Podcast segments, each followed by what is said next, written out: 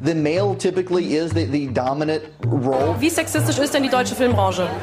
Ich habe keine Ahnung. Ich habe ja keinen Sex. Know your role and shut your mouth. Und heute würde ich sagen, aber richtig schick gemacht. Du lässt mal ein bisschen blicken heute, oder? Putting a wife to work is a very dangerous thing. Zum Glück bin ich keine Frau, ey.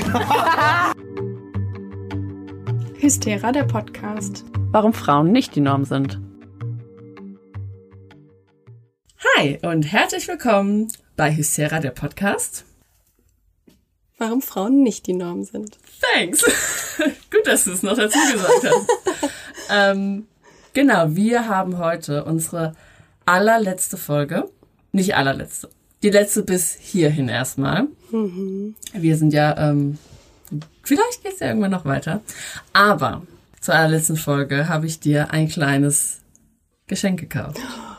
In der roten Tüte. In der roten Tüte. Ich hatte Katinka extra gesagt, sie soll nicht an die rote Tüte. Aber jetzt, ich hol sie. Ich habe ein bisschen Angst. Wovor? Dann habe ich nichts für dich. Das macht nichts. Du, du, du wirst mir ewig etwas schulden. Na, bitteschön. Uh, danke. Soll ich es jetzt schon auspacken? Beschreib erstmal, was du siehst. Okay. Also die Jule hat mir ein quadratisches Geschenk gegeben, kleiner als eine Schallplatte. Ich würde sagen, so eine kleine Schallplatte Größe. Das ist kein Pony. Es ist kein Pony. Nein. Und drauf klebt ein rosa Herz und da steht Hystera vor Eva. Eva! Das ist auch eine tolle Akustik. Ja, Das Aufmachen. das ist bestimmt ein bisschen ASMR. Ja. Und jetzt. Das Geschenk. Einen Tampon. wow, das feministische Mach mit Buch. Mach Yes. mit Buch. Nicht Yes, Moment. Mitmachbuch. Mach mit Buch. Hast du auch eins? Machen wir das Ich zusammen? genau oh dasselbe. Gott. Das ist ein ähm, Buch mit den ähm, Illustrationen von Gemma Corell, die ähm, der folgt ja auf Instagram. Und das ist wie so ein Malbuch. Und es gibt hier verschiedene Seiten und da kann man dann so äh, kreativ sich ausleben in einem feministischen Kontext. Hier zum Beispiel kann man Menstruationstassen, kann man ähm, kann man lustige Sachen reinmalen. Hier zum Beispiel, das ist ein Shotglas oder das ist ein kleiner Hamster, der eine Menstruationstasse aufhat. Dann den Bechteltest gibt's hier. Der passt ja auch super gut zu unserem Podcast. Oder hier kann man Kondome beschmücken. Hier wow, zum der Beispiel mit Rüschen. Ja, und dann habe ich gedacht, das können wir immer zusammen machen. Und ähm, dann haben wir immer was, wo wir uns treffen können. und Oh ja. vielleicht inspiriert uns das ja auch für ein paar weitere Folgen. Wow, vielen Dank. Bitte, das habe ich auf der Buchmesse gefunden. Süß. Cool, ne? Ja, danke schön. You, Wow. you welcome. Okay, die Bescherung ist vorbei. Es geht jetzt wieder los. Also bevor wir mit dem Thema anfangen, stelle ich meine Woman of the Day vor. For too long, women have not been heard or believed if they dared to speak their truth to the power of those men. But their time is up. Und da habe ich echt voll lang überlegt, weil ich wollte, dass es halt irgendwann richtig Cooles ist. Ähm, und vor allem jemand, der aber auch irgendwie zum Thema passt. Und das ist eigentlich eine Lady, die ich schon vor lange machen wollte. Und ich habe nicht gedacht, dass sie passt. Aber eigentlich passt sie. Vielleicht, ich sage jetzt nicht warum. Vielleicht fällt sie ja auf irgendwann. Okay, Oder vielleicht weiß ich es sofort. okay. Es ist Frida Kahlo. Uh, uh, ich glaube, ich weiß, warum sie passt. Aber erzähl erst mal. Willst du du nicht schon sagen? Nee. Oh, okay. das war ein klares Nein. Okay, also ich rede über meine Woman of the Day, Frida Kahlo de Rivera. Sie ist am 6. Juli 1907 in Coyoacán, nein, Coyoacán, Coyoacán. Sorry, ich habe ich es mir extra nochmal angehört. Ah, ja, das mach ich auch aber immer. ich habe es, glaube ich, schon wieder vergessen. Ich glaube, es ist Coyoacán. Das ist ein Stadtteil von Mexiko-Stadt. Und da wurde sie geboren. Obwohl sie später immer erzählt, dass sie 1910 geboren sei. Und das sagt sie halt eigentlich nicht, was man so denken würde, dass man denkt, sie wäre jünger.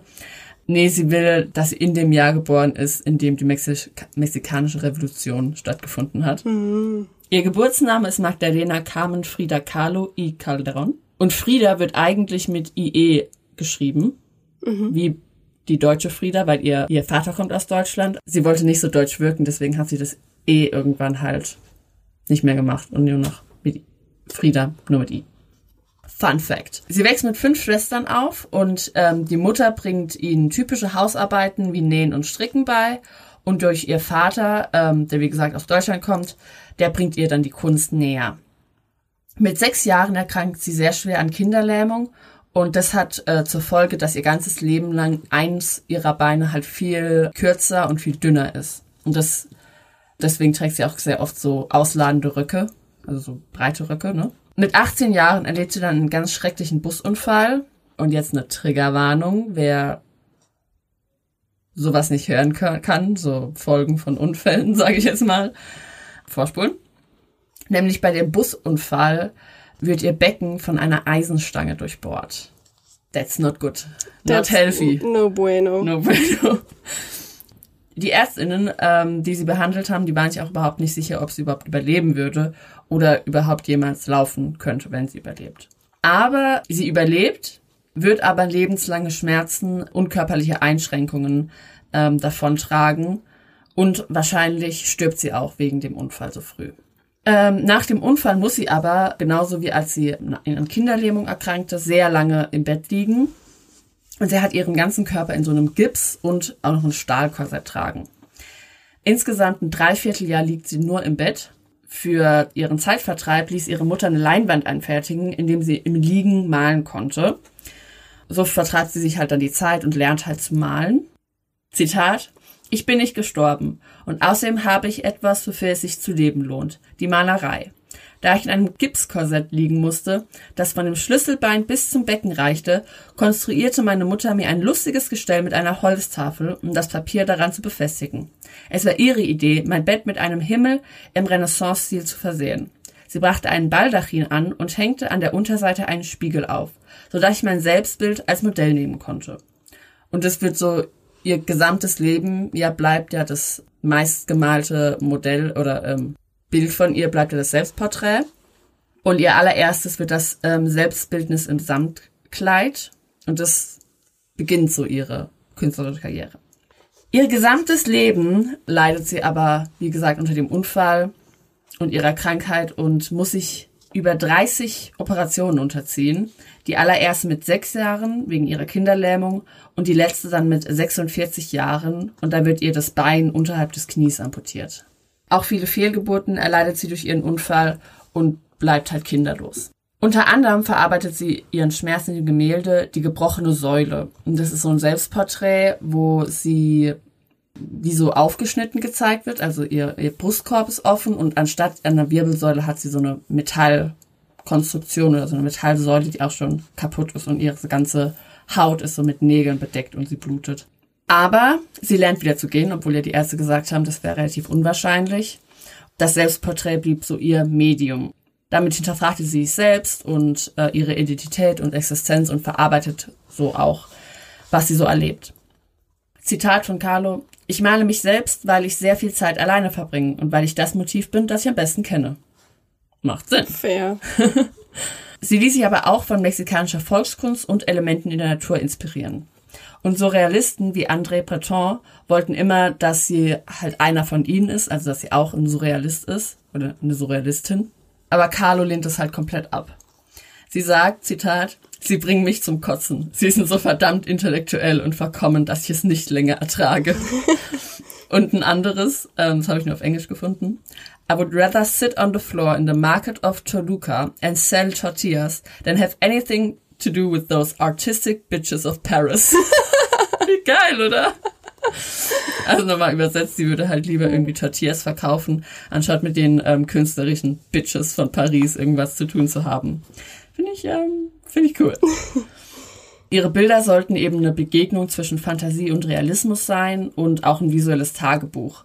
Und für sie ist es halt keine Surrealität, weil es für sie so die Realität darstellt, obwohl es halt im sehr einen surrealen Stil hat. Carlo verliebt sich dann in den mexikanischen Freskenmaler Diego Rivera, der fast doppelt so alt war wie sie. Die beiden verbindet nicht nur die Kunst, sondern auch ihre politische Gesinnung. Sie sind beide aktive Kommunisten und Rivera ist vor allem bekannt durch seine großen politisch-revolutionären Bandbilder. Und so eigentlich, sie stand so ein bisschen im Schatten von ihm, aber jetzt nicht mehr. ich weiß nicht, was ich damit sagen will. Also er ist eben auch sehr künstlerisch ähm, erfolgreich gewesen. In ihrer Zeit wahrscheinlich erfolgreicher als sie. Die beiden heirateten 1929, doch lassen sich zehn Jahre später wieder scheiden, weil Carlo die andauernde Untreue von Rivera nicht ertragen kann. Zum Beispiel in dem Bild Ein paar Dolchstiche verarbeitet sie die Untreue von ihrem Mann, der sie mit ihrer Schwester betrogen hat. Oh, Das, ist halt besonders schlimm. Das ist richtig, richtig ew. Die beiden heiraten jedoch ein Jahr später schon und bleiben dann bis zum Tod von Carlo zusammen. Aber Rivera ist nicht die einzige Person an Carlos Seite, die hat nämlich dann auch wechselnde Affären. Zum Beispiel mit dem russischen Revolutionär Leo Trotsky, dem Fotograf Nicholas Murray oder der Sängerin Chavela Vargas.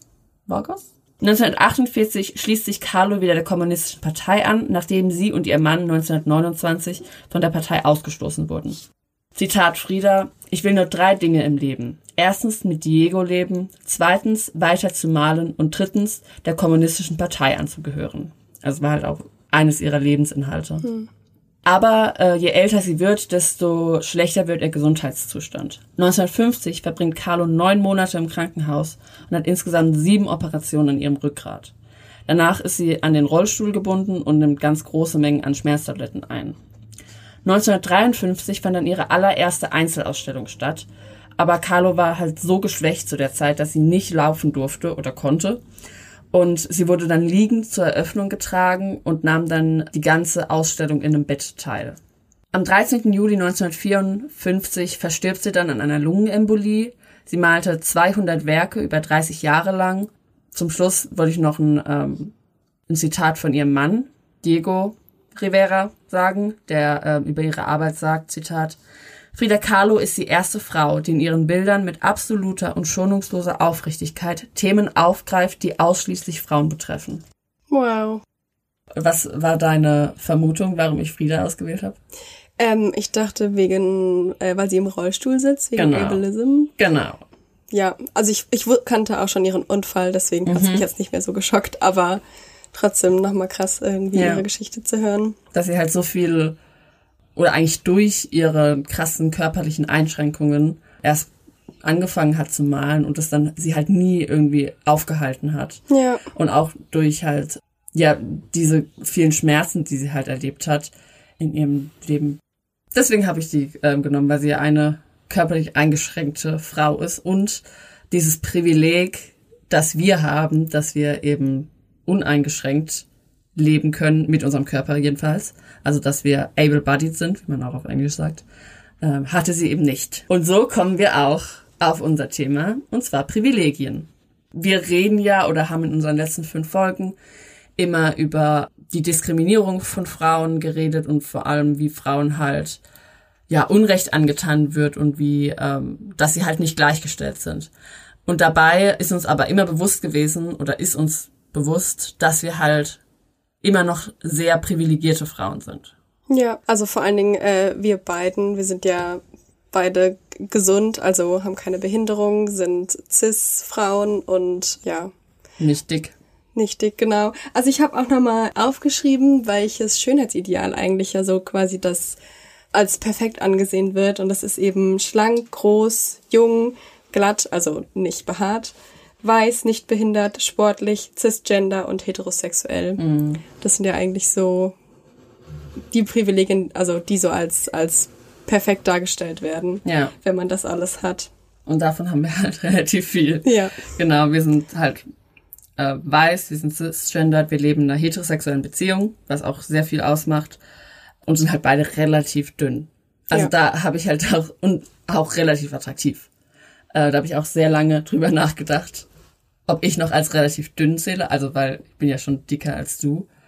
Aber ich finde, es ist so komisch darüber nachzudenken, weil es gibt ja keine Grenze. Nee. Es ist ja nicht so, dass du irgendwie so und so viel wiegen kannst, weil es macht ja auch keinen Sinn. Ich bin ja auch relativ groß. Das heißt, also ich würde ja auch anders aussehen, wenn ich 40 Kilo wiegen würde, wie jetzt eine, die 1,50 groß ist. Ja, ja. Ja, das habe ich halt voll lang drüber überlegt. Und also klar bin ich dünn. Ja, ja. Ich bin nicht dick. Nein. Aber das ist so, weil, keine Ahnung, ich bin auch sehr gespannt, weil die Katinka mir etwas über ähm, Fatphobia erzählt. Und ich ja eigentlich gerade dabei bin, abzunehmen oder ich mich zu dick fühle. Und deswegen bin ich mal gespannt, was du sagst. Außerdem rede ich noch über Pretty Privilege, über Ableism und über Ageism. Was es ist, erzähle ich euch dann.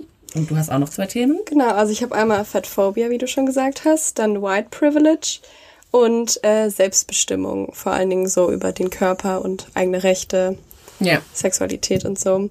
Und genau, eigentlich würde auch noch Transphobia so ein bisschen dazugehören. Genau, aber da Ähm, haben wir ja schon in den letzten Folgen ein bisschen drüber geredet. Genau. Ja, deswegen haben wir das jetzt rausgelassen. Aber was sind Privilegien eigentlich? Eine kleine Fun Fact Time. Darüber, was Privilegien eigentlich sind. Äh, viele Menschen glauben nämlich, äh, dass wir in einem meritokratischen System leben. Meritokratisch. Das habe ich auch vorher noch nicht gehört. Das bedeutet, erfolgreiche Menschen oder die Oberklasse hat ihren Erfolg allein dadurch erreicht, weil sie talentiert sind und viel Fleiß bewiesen haben. Die Privilegien, die sie haben, also zum Beispiel, dass sie eben in der Oberklasse sind, dass sie viel Geld haben, dass sie, keine Ahnung, Freunde haben, Einfluss haben, Macht haben, die haben sie nur dadurch, dass sie eben harte Arbeit gemacht haben und die Privilegien erworben haben durch diese harte Arbeit. Natürlich sind die meisten Menschen, die halt sehr erfolgreich sind, auch irgendwo talentiert bestimmt und haben auch sehr viel gearbeitet. Aber ähm, nicht nur. Sie haben auch andere Sachen mitgebracht, wofür sie halt nichts können. Emilia Roark beschreibt in ihrem Buch Why We Matter das ganz gut. Das habe ich mal mitgebracht. Sie vergleicht Privilegien mit Jokern in einem Kartenspiel. Wir bekommen alle die gleichen Karten ausgeteilt, aber manche von uns bekommen halt noch unbegrenzt Joker dazu. Und natürlich müssen wir alle das Spiel spielen, um irgendwie gewinnen zu können, aber die, die Joker haben, denen fällt es halt um einiges leichter oder die haben halt, die haben es halt ein bisschen einfacher. Und man kann nicht nur mit Jokern gewinnen. Also es gibt ja, das würde ja bedeuten, dass alle weißen Cis-Männer erfolgreich werden und es ist ja nicht so. Also man muss trotzdem was dafür machen, aber Joker erleichtern es einem halt. Genau, Joker bekommen zum Beispiel Menschen, die weiß sind, hetero sind, cisgender sind, männlich sind, aus der Mittelschicht oder Oberschicht kommend, die keine Beeinträchtigung haben, also able-bodied sind, dünn sind, jung sind und konventionell schön sind. Diese Facetten ähm, triggern eben in uns unbewusste Vorurteile und Biases. Privilegiert zu sein heißt aber auch, dass man einige Probleme von anderen nicht nachvollziehen kann. Also zum Beispiel, wir werden halt nie verstehen können, welche alltäglichen Probleme ein Mensch im Rollstuhl hat oder eine, eine schwarze Person. Natürlich, wir können versuchen, uns einzufühlen und empathisch zu sein, aber so richtig werden wir das ja nie wissen, wie das ist. Genau, viele Menschen, und mir fallen da auch schon ein paar ein, würden sich total angegriffen fühlen, wenn man ihnen halt sagen würde, sie sind nur da, wo sie sind, weil sie halt Privilegien haben oder dass sie halt privilegiert sind, weil halt viele denken, dass man dann halt nicht würdigen würde, was für eine harte Arbeit die gemacht haben. Und das stimmt halt nicht. Also nur wenn man Privilegien hat oder ein privilegierter Mensch ist, wie ein weißer Cis-Mann, heißt es nicht, dass man gar keine Probleme hat und dass man alles nur zugeschmissen bekommen hat. Aber es heißt, dass eben diese ganzen Probleme, die man hatte, eben nie in dem Zusammenhang mit Geschlecht oder Hautfarbe oder was anderem zu tun hatten. Genau, also du hast es quasi nicht einfacher, du hast einfach nur nicht mehr diese weitere Hürde, die andere Menschen Genau, überwinden müssen. genau. Also die Probleme, die du hast, hast du halt einfach so und nicht wegen etwas, was du gar nicht ändern kannst. Wir haben gar nicht abgesprochen, wer anfängt. Nee. Fällt mir gerade ein. Wir machen so Aber ein bisschen wir können so ähm, hin und her machen. Switch, switch. Ja. Willst du anfangen? Ich kann nicht machen. Weil ich habe jetzt äh, relativ viel gesagt. ja, ich, ich kann ruhig anfangen. Mit was fängst du denn an? Und ich fange nämlich direkt an mit Fettphobia. Und zwar, genau, ähm, ich denke mal, jeder hat schon mal von Fettphobia gehört oder eben Fettphobie dann auf Deutsch. Und es ist nämlich so, dass natürlich viele Leute wissen, dass eben Fettshaming unfreundlich ist und dass es eben nicht in Ordnung ist, aber sehen es eben nicht als eine, meistens nicht an als eine Form der Unterdrückung. Viele begründen es damit, dass man sagt, ja, aber das ist auch super ungesund und das ist doch die, für die Gesundheit der Person überhaupt nicht gut, wenn die jetzt zu dick ist und dass man das auch einfach verhindern könnte, indem man einfach gesünder isst oder mehr Sport macht. Und so ist immer so die Begründung, ja, die Person ist schon zu dick, aber man sie muss ja nicht so dick sein. So, das ist immer so die Begründung, warum man eigentlich so Fettphobie verbreitet. Genau, das Problem dabei ist, ich habe nämlich dann schon direkt am Anfang eigentlich äh, schon herausgefunden, dass man eigentlich auch Fettphobia nicht sagen sollte, weil nämlich in dem Wort Fettphobia steht, steckt ja Phobie. Und Phobie ist ja eine wirkliche Geisteskrankheit oder eine wirkliche Angst eben. Und jetzt eine kurze Fun Fact Time. Was eine Phobie wirklich ist. Und zwar ist es eine übertriebene Angst vor Objekten oder vor Situationen, die ganz viele verschiedene Gründe haben kann. Ich denke mal, bei dir wäre es so eine Flugphobie eigentlich schon fast. Ja. Und Phobien äußern sich eben dadurch, dass man körperliche Auswirkungen hat.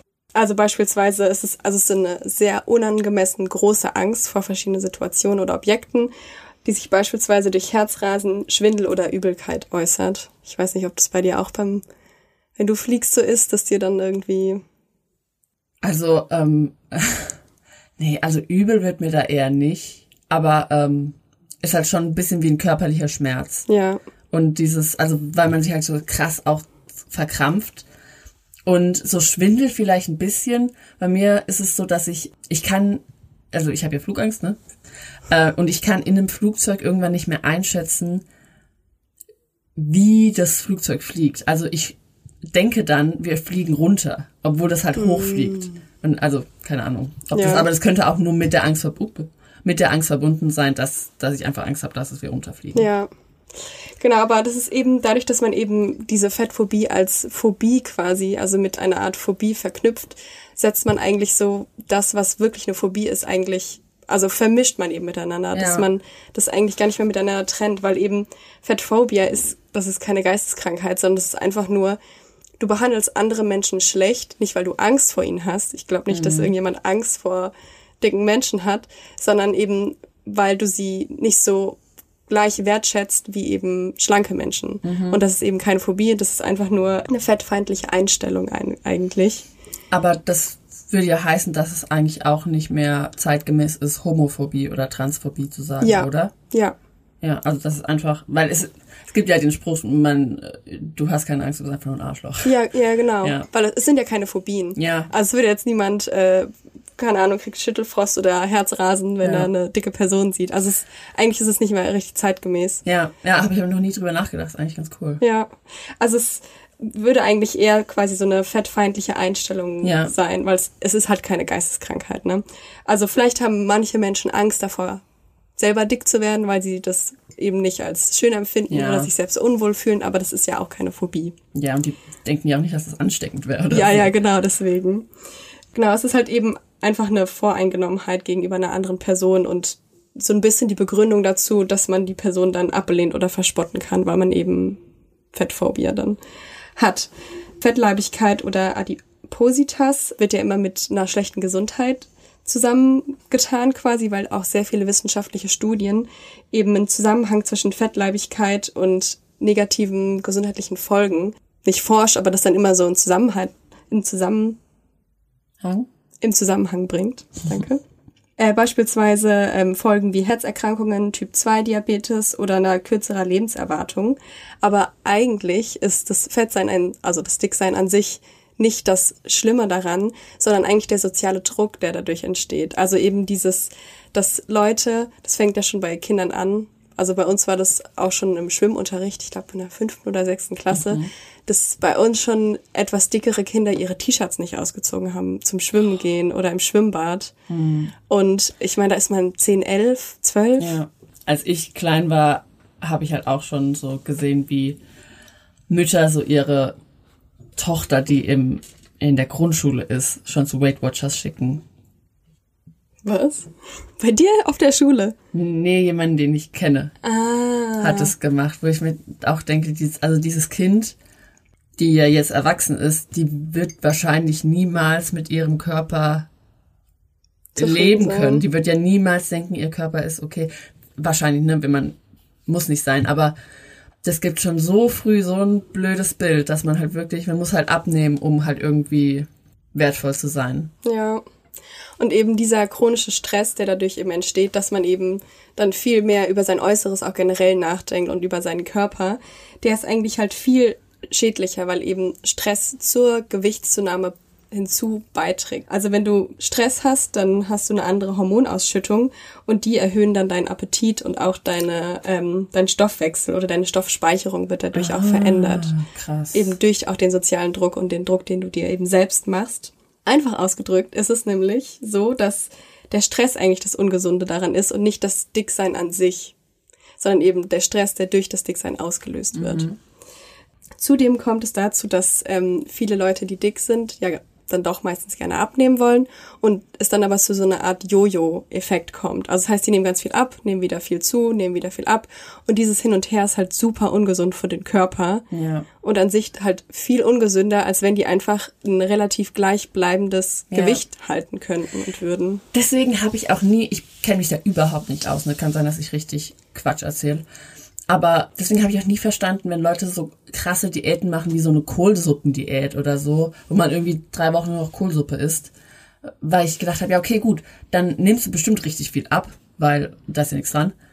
Aber du isst ja nicht ein Leben lang weiter Kohlsuppe. Ja. Also irgendwann kommst du ja wieder zurück zu deinem normalen Ding. Klar, wenn man eine komplette Nahrungsumstellung hat, das macht bestimmt Sinn, aber so Diäten habe ich nie so richtig verstanden. Weil, also, Ja, es ist halt auch einfach, äh, also wie du schon sagst, es ist einfach super un ungesund, weil du hast dann halt diesen krassen Fall in deinem Gewicht und danach, ja, wie du sagst, man isst ja nicht weiterhin Kohlsuppe, sondern man fängt halt wieder an, normal zu essen und das ist eben dann dieser Jojo-Effekt, der da dann halt total einsetzt. Ja. Und dadurch wird eben, kommt ein höheres Risiko für Herzinfarkte, Schlaganfälle, Diabetes, Herz-Kreislauf-Erkrankungen oder auch ein erhö- erhöhter Blutdruck oder ein erhöhter Cholesterinspiegel.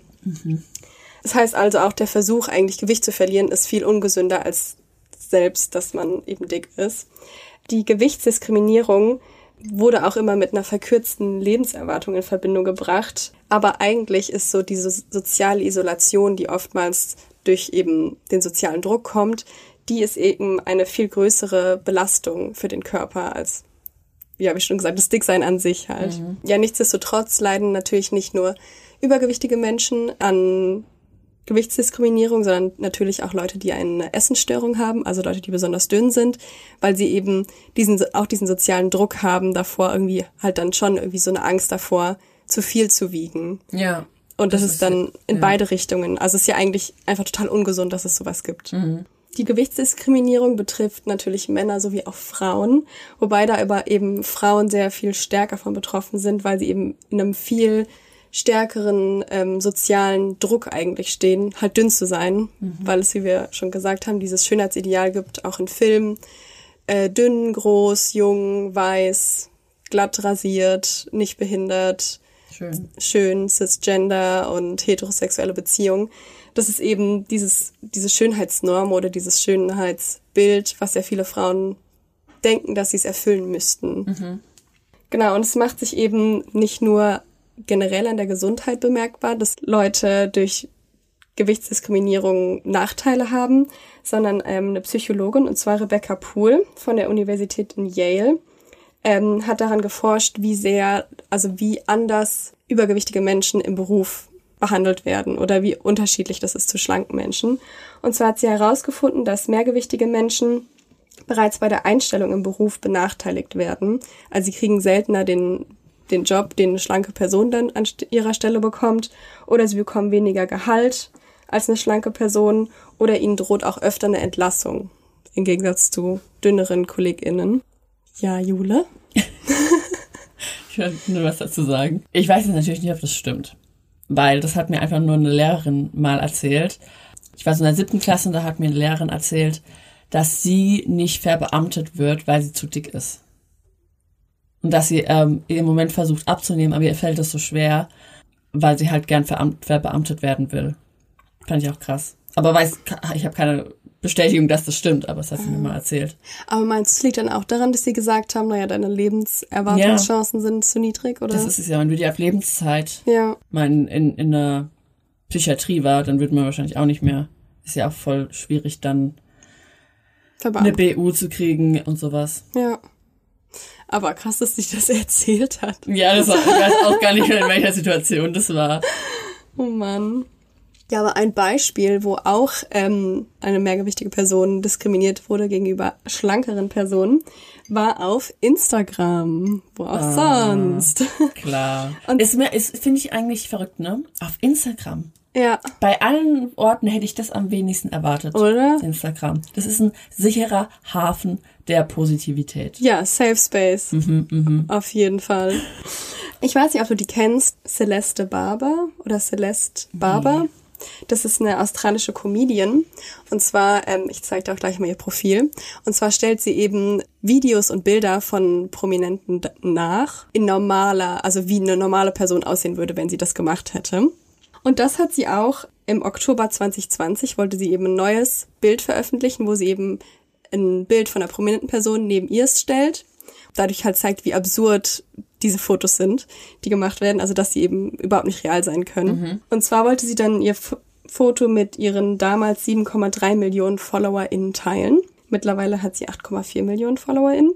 Und zwar hat sie ein Bild von dem Model Candace Swainpole, Swain, Swainpool, ist ein Victoria's Secret Model, hat sie eben nachgestellt. Ihr Foto wurde gelöscht, weil es gegen die Community Guidelines verstößt, wegen Nacktheit oder sexueller Aktivität. Und ich zeig's dir mal. Und dann darfst du mal sagen, was du siehst, weil, also wie gesagt, sie stellt halt die Fotos einfach nach. Also das heißt, das Bild wurde ja so schon mal in der Art hochgeladen und wurde nicht gelöscht. Und jetzt zeige ich dir mal und dann darfst du sagen, was du denkst. Ja, genau, das habe ich auch gedacht. Was siehst du? Ah, Entschuldigung. ich sehe den Instagram-Post von der lieben Miss Celeste.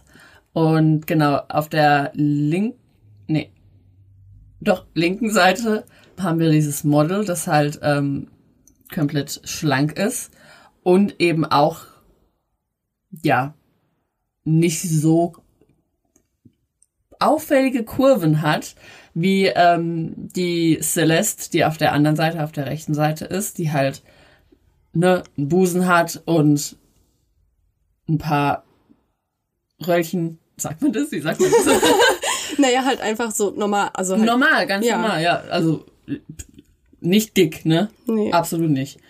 Was ja auch nicht schlimm wäre. Das ist komplett das gleiche Bild. Also, bis auf den Hintergrund vielleicht, sie ist vor einer Wand und die, also, Also um nochmal zu, äh, zu veranschaulichen, sie sitzt quasi seitlich zur Kamera, also man sieht quasi den ganzen Körper im Profil und es wird nur so mit der Hand die Brust zugedeckt ja. und sonst aber halt kom komplett nackt. Und Ja. ja. von Celeste wurde das halt gelöscht wegen ähm, Nacktheit oder sexueller Aktivität.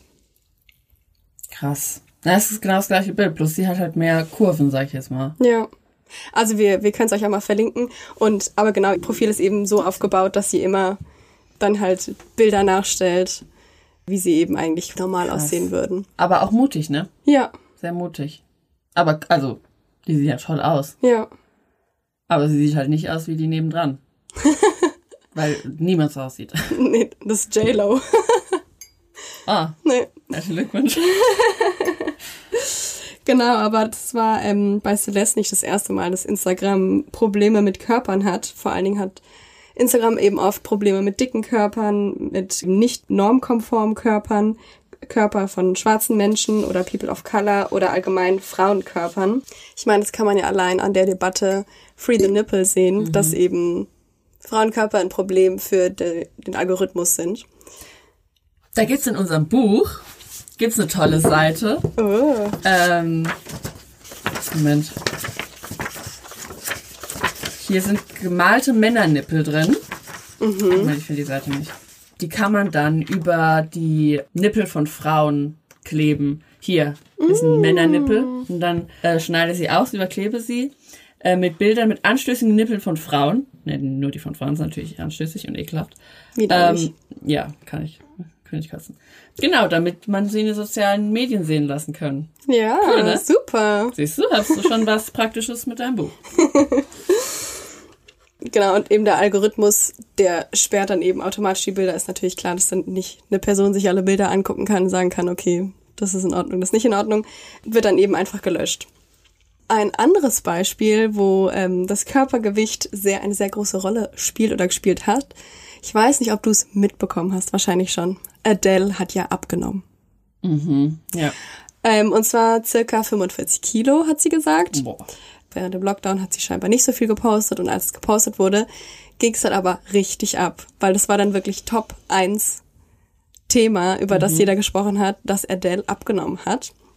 Und zwar wurde ihr nämlich vorgeworfen, dass sie davor ja ein, quasi so eine Person, mit der sich viele junge Mädchen identifizieren konnten, dass sie eben trotz, also trotz ihres Gewichts in Anführungszeichen total stark ist und, und da auch total für steht, dass sie eben nicht so die Modelmaße hat. Und ähm, es wurde eben gesagt, also wie, wie kann sie dann einfach abnehmen? Geht's ihr nicht gut? Hat sie, hat sie irgendwas? Und bla bla bla. Also es war wirklich ein riesengroßes Thema, wo zum Teil Kommentare unter ihren Bildern stehen, wie ich weiß nicht, was ich meinen kleinen Töchtern nun sagen soll. Oder ein anderer User hat geschrieben, wo ist meine Adele? Oder krank, alt, nicht wiederzuerkennen. Alt? Ja, weil eben ihr Gesicht dann so eingefallen wäre, dass sie abgenommen Es geht hat. halt niemandem was an, ne? Es geht einfach niemandem was an. Sie hat halt auch gesagt, ich bin ja noch die gleiche Person. Also Ja. nur weil ich jetzt abgenommen hat und das hat sie halt einfach für sich selbst gemacht. Ja? Ja, es ist aber, es ist irgendwie immer noch ein Thema, dass sie halt Mhm. abgenommen hat. Ich hatte auch einen Post gesehen, wo jemand so geschrieben hat, jetzt haben wir nur noch Lizzo. Ja, Ja. Queen übrigens. ja, es ist wirklich Queen. Auf der Frage, wie es überhaupt zu so einem ähm, Gewichtsdiskriminierung eigentlich kommt, damit hat sich Sabrina Strings, das ist eine Sozialprofessorin und Autorin, die hat nämlich das Buch geschrieben Fearing the Black Body, The Racial Origins of Fat Phobia, also auf Deutsch, Angst vor dem schwarzen Körper, die rassischen Ursprünge der Fettphobie. Und zwar hat sie nämlich quasi nachgeforscht, wo kommt überhaupt dieses Fettphobia überhaupt her?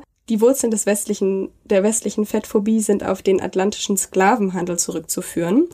Im 18. Jahrhundert haben RassenforscherInnen behauptet, dass schwarze Menschen so gefräßig seien und deswegen so dick sind und das ist nämlich ein Zeichen ihrer Wildheit. Die Fettphobie, die sich insbesondere gegen schwarze Frauen richtet, ging dem medizinischen Diskurs voraus, dass eben Fettleibigkeit ein Problem äh, der öffentlichen Gesundheit darstellen würde. Also bei der Fettphobie ging es aber natürlich nie um wirklich um Gesundheit, sondern es ging eben einfach darum, dass man vielmehr eine Art und Weise finden kann, wie man den Körper dazu benutzt, um ihn in ähm, bestimmte Rassen, Geschlechts- oder Klassenhierarchien reinzudrücken und es damit eben zu legitimieren, Ja. dass es eben so ist. Es macht halt so wenig Sinn. Also so für so einen kurzen Moment, wenn man nicht so lange drüber nachdenkt, denkt man, ja gut, die haben, die machen sich ja nur Sorgen, die wollen ja, dass die Leute gesund sind. Aber man interessiert sich nie über die Gesundheit von Menschen, außer sie sind dick. Ja, Also ich, äh, keine Ahnung, das geht dir ja nichts an. nee. Also ich, ich gehe ja auch nicht zu einem, der raucht und sagt, äh, Entschuldigung, aber das ist sehr schlecht für die Gesundheit. ist es, aber Ja. also das würde auch niemand unter ein ähm, Instagram-Bild schreiben. Obwohl vielleicht, die schreiben alles. Aber e- eher weniger. Die schreiben alles, die Schweine. ja, wirklich. Es gibt natürlich auch viele Bewegungen gegen die Gewichtsdiskriminierung und die haben nicht erst jetzt vor ein paar Jahren angefangen, sondern schon ähm, in den 70er Jahren demonstrierten mehrgewichtige Menschen gegen die sogenannte Fettfeindlichkeit. Und die Bewegung hieß Victorian Dress Reform Movement. Und zwar haben da Frauen, die eben mehrgewichtig sind, gegen das Tragen von Korsetts rebelliert, um damit eben dieses einhergehende Schönheitsideal der sehr schlanken Taille dagegen eben zu Wirken. wirken. dagegen zu wirken. Auf Instagram gibt's natürlich auch Bewegungen. Und zwar hat eine Bewegung angefangen mit Hashtag Body Positivity. Und da sollten eben dicke, also die haben eben vor allen Dingen dickere Menschen benutzt, um eben ihren Körper zu zelebrieren und zeigen, dass sie, dass sie ihren Körper so toll finden, wie er ist. Und da gab es dann aber schnell Kritik, weil eben nicht klar war, wie du schon gesagt hast, es gibt eben keine Grenze, wo man ja sagt, okay, jetzt ist jemand dick, jetzt ist jemand dünn. Und es haben eben auch Leute benutzt, die jetzt nicht, die manche Leute vielleicht nicht als dick empfinden, haben es halt benutzt und dann wurde eben gesagt, naja, du kannst den Hashtag doch gar nicht benutzen, du bist doch gar nicht dick.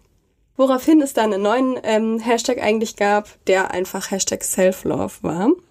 Ein Gesicht der Body Positivity Bewegung ist das Plus-Size-Model Ashley Graham. Ich weiß nicht, ob du die kennst. Hast du Ich glaub, wahrscheinlich schon ja. mal gesehen. Die ist nämlich auch eine der bestbezahltesten Models der Welt. Da gab es aber auch Kritik, weil sie eben eine sehr sch- schmale Taille hat, einen relativ schmalen Bauch, aber halt eben große Brüste, eine große Hüfte und halt einen großen Po.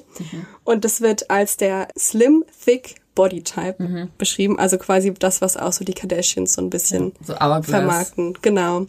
Und da sagen eben auch viele, das ist eben halt nicht Das ist noch ak- akzeptiert dick. ja, genau. Aber auch das Problem von dieser Body Positivity, also Hashtag Body Positivity oder Hashtag Self-Love, ist eben, dass immer noch das Aussehen in den Vordergrund gestellt wird. Also es wird ja eigentlich immer noch die Person komplett auf ihren Körper reduziert und auf ihr Äußeres reduziert. Und dazu gibt's eben jetzt eine Alternative, und zwar ist das Hashtag Body Neutrality. Neu Neutr Neutral. Ne- Bo- Body Neu- Neutrality. Körperneutralität. Sehr gut. Also, dass man nicht guckt, okay, wie sieht mein Körper aus, sondern was leistet mein Körper für mich? Komme ich mit meinem Körper dahin, wo ich hin möchte? Schafft er all das, was ich halt schaffen möchte? Ja. Und dass du einfach nur dankbar für deinen Körper bist, dass du einen hast. Ja. Genau, jetzt mal meine Frage an dich. Was denkst du über die Hashtags oder hast du schon mal einen davon benutzt? Nee, glaube ich nicht. Also, vielleicht Self-Love, aber ich kann mich nicht dran erinnern. Hm, Weiß ich nicht. Ich find's immer so, dieses Gatekeeping nennt man das, glaube ich, von so einem Begriff. Also wenn ich jetzt sage, ja, nur, nur dicke Leute dürfen Body Positivity haben oder ich kann es verstehen. Ne, es gibt ja Leute, die sind auch sehr dünn und wären gern dicker, aber haben halt Probleme abzunehmen. Aber es ist nie das gleiche wie eine dicke zuzunehmen? äh, zuzunehmen, Entschuldigung. Äh, aber das ist halt nie das gleiche wie eine dicke Person, weil die ja so dieses, das ist wie weißer Rassismus. Also weil es ist halt nie dieses, ähm, die werden ja in jedem Lebensbereich irgendwie äh, benachteiligt, dadurch, dass sie dick sind. Und eine, also die meisten Menschen wollten nicht mit der dicken Person tauschen, weil ja auch diese ganzen zum Beispiel, du kannst ja auch nicht zum, zum Arzt gehen, ohne dass er sagt, alles liegt daran, dass du übergewichtig bist das Body Neut Neutralität. Ich kann es auch nicht aussprechen. Aber schon als ich es geschrieben habe, war ich so, oh nee, das muss ich auch noch aussprechen. Also ich finde, der Gedanke ist eigentlich schon gut, dass man einfach so seinen Körper, dass es einfach egal ist. Aber ich kann schon verstehen, wenn man so seinen Körper auch feiern will und es auch cool finden will, wie man aussieht. Aber das ist auch so was, was ich mir so immer versuche, so klar zu machen, wenn ich irgendwas im Spiegel sehe, was mir nicht gefällt, denke ich mir so, ja, aber es ist jetzt so. Es ist einfach so und das ist okay, weil alles funktioniert und ich kann das machen, was ich will und eigentlich ist ja unser Körper auch nur noch irgend so ein, ja, ein Funktionsgegenstand, den Ja. wir halt benutzen müssen. Und eigentlich ist es ja wirklich scheißegal und sollte eigentlich auch niemandem was angehen, wie wir aussehen und wie dick wir sind. Ich weiß jetzt nicht, ob man jetzt sagen kann, dass, dass die Gesundheit da gar nicht mit reinspielt. Hm. Weil ich denke mal, ab einem gewissen Punkt ist es schon, schon un, kann es schon ungesund sein, wenn es wirklich Ja. überhand nimmt. Aber ich glaube, es liegt auch viel daran, weil du auch einfach dann so eingeschränkt bist, dass du ja gar nicht mehr richtig laufen kannst irgendwann, Ja. dass es bestimmt auch irgendwann schädlich ist. Aber eben dieses, wenn man schon von Anfang an sagt, ein bisschen zu viel auf den Hüften ist ungesund, das ist halt Quatsch. Ja, aber ähm, auch we- wenn man jetzt jemand ist, der wirklich irgendwie krankhaft ähm, fettleibig ist, ich weiß nicht, ob man das noch sagt, ne? wenn man halt wirklich viel zu viel Gewicht hat, ist es ja trotzdem kein Grund, irgendwie die Person dann dafür so zu beleidigen oder fertig zu machen oder Nein, zu schämen. Auch wenn man das nur so gut meint, weil man will ja, dass sie gesund wird. Es ist ja egal, wie man aussieht, sollte man sich doch wohl in sich irgendwie fühlen. ich finde auch, solange man halt, man muss ja eigentlich mit sich selbst halt zufrieden sein und also wie schon dieses ähm, Körperneutralität sagt, dass man eben einfach guckt, okay, was was mach, möchte ich machen und schaffe ich das mit meinem Körper und dann ist ja. Ja. auch alles super, wenn man das hinbekommt. Ja, es wäre halt nur schön, wenn so die, die Gesellschaft das einem auch irgendwie so geben würde, dass es einfach ein bisschen weniger relevant wäre, wie man aussieht, vor allem auch bei so medizinischen Fragen. Genau, aber das war mein Beitrag zum, Mein Wort zum Sonntag. zum ähm, Gewichtsdiskriminierung. Und dann werde ich gleich anschließen mit Pretty Privilege, weil das eigentlich ganz gut passt, weil dünn zu sein gehört ja zum Pretty Privilege. Aber was ist Pretty Privilege?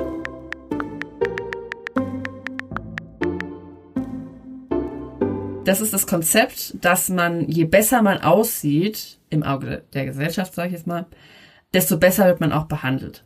so ich werde jetzt im Folgenden immer so gut aussehen sagen oder vielleicht hübsch sagen, aber ne, ich sage jetzt nur, um das irgendwie zu vereinfachen, weil ich denke immer so dieses konventionelle im Auge der Gesellschaft hübsche, ne, was ist hübsch, das also Ja, ja, sehr ist ja subjektiv. eigentlich ja, ne? Aber das sage ich jetzt nur, damit ihr es wisst. Kontroverse Frage, Katinka. Mhm. Hast du Pretty Privilege? Ja, auf jeden Fall. Würde ich auch sagen. Also, ich würde sagen, mir ist es früher gar nicht so, also ich meine, man muss auch erstmal wissen, dass es das gibt irgendwie. Ja. Ist ja immer mit Privilegien, muss man erstmal herausfinden, dass es das überhaupt gibt und dass man das hat. Aber mir ist es vor allen Dingen aufgefallen, immer wenn ich mit meiner Mama unterwegs bin, weil sie mir das so oft sagt, so, ah, jetzt, jetzt haben die mich aber ganz anders behandelt. So, wenn ich mit ihr einkaufen gehe oder Ja. Wenn wir Wasser kaufen und ich sitze halt im Auto und dann sagt die, oh, heute waren die wieder besonders nett zu mir. Das sind die sonst nicht. Ah, das ist ja interessant. Also vor allen Dingen halt, wenn Männer uns bedienen, Ja. dass sie dann sehr nett sind. Aber Ja. ja, ich würde schon sagen, dass ich Pretty Privilege habe. Ja, ich würde das auf jeden Fall auch sagen. Jetzt nur zu einem Teil, also jetzt nicht so ein krasses Pretty, Pretty Privilege, wie ich schon so gehört habe, erzähle ich gleich noch. Aber ich denke schon immer, besonders bei einem Bewerbungsgespräch, wenn ich mich so irgendwie so fertig gemacht habe, ne, man will ja dann gepflegt aussehen und, und ne, ordentlich aussehen. Und wenn ich mich dann so fertig gemacht habe und dann so im Spiegel gucke, dann denke ich auch immer schon so, "Ah, ich bin froh, dass ich schon relativ gut aussehe, weil ich glaube, das macht es einem einfacher. Also es ist eigentlich ein ganz ekliger Gedanke, dass man denkt, ah, zum Glück sehe ich gut, also gut genug aus, damit äh, die mich auch für ja kompetent halten. Ja. Aber das denke ich trotzdem immer so. Zum Glück, keine Ahnung, sehe ich noch ganz okay aus. Ja, aber es ist ja auch gut, seine Privilegien zu Ähm. Ja, kennen. ja. Ähm, aber also auch auf TikTok war das ein ganz großes Ding. Also so ein Hashtag Pretty Privilege ging mal so rum. Und da habe ich also so von, von Mädchen gehört, die halt noch nie irgendwie einen Drink bezahlen mussten oder so viele Sachen ausgegeben haben. Also sowas habe ich jetzt nicht. Nicht, auch nicht, aber ich glaube, da sind wir auch nicht so in der Feierkultur, ja. dass man da so. Es ist auch was, glaube ich, was anderes, wenn man so ein bisschen das, glaube ich, weiß und es auch ein bisschen so ausnutzt, weil Ja, ja, man wenn darauf jemandem anlegt. flirtet und dann, ne. Ähm, Studien haben ähm, sogar gezeigt, dass Menschen, die gut und gepflegt aussehen, eine höhere Chance haben, in Vorstellungsgesprächen eingestellt zu werden. Das heißt, diese Gedanken, die ich habe, das war schon irgendwie gerechtfertigt. Gut aussehende Menschen verdienen auch 12% mehr als die, die als weniger gut aussehend erachtet werden.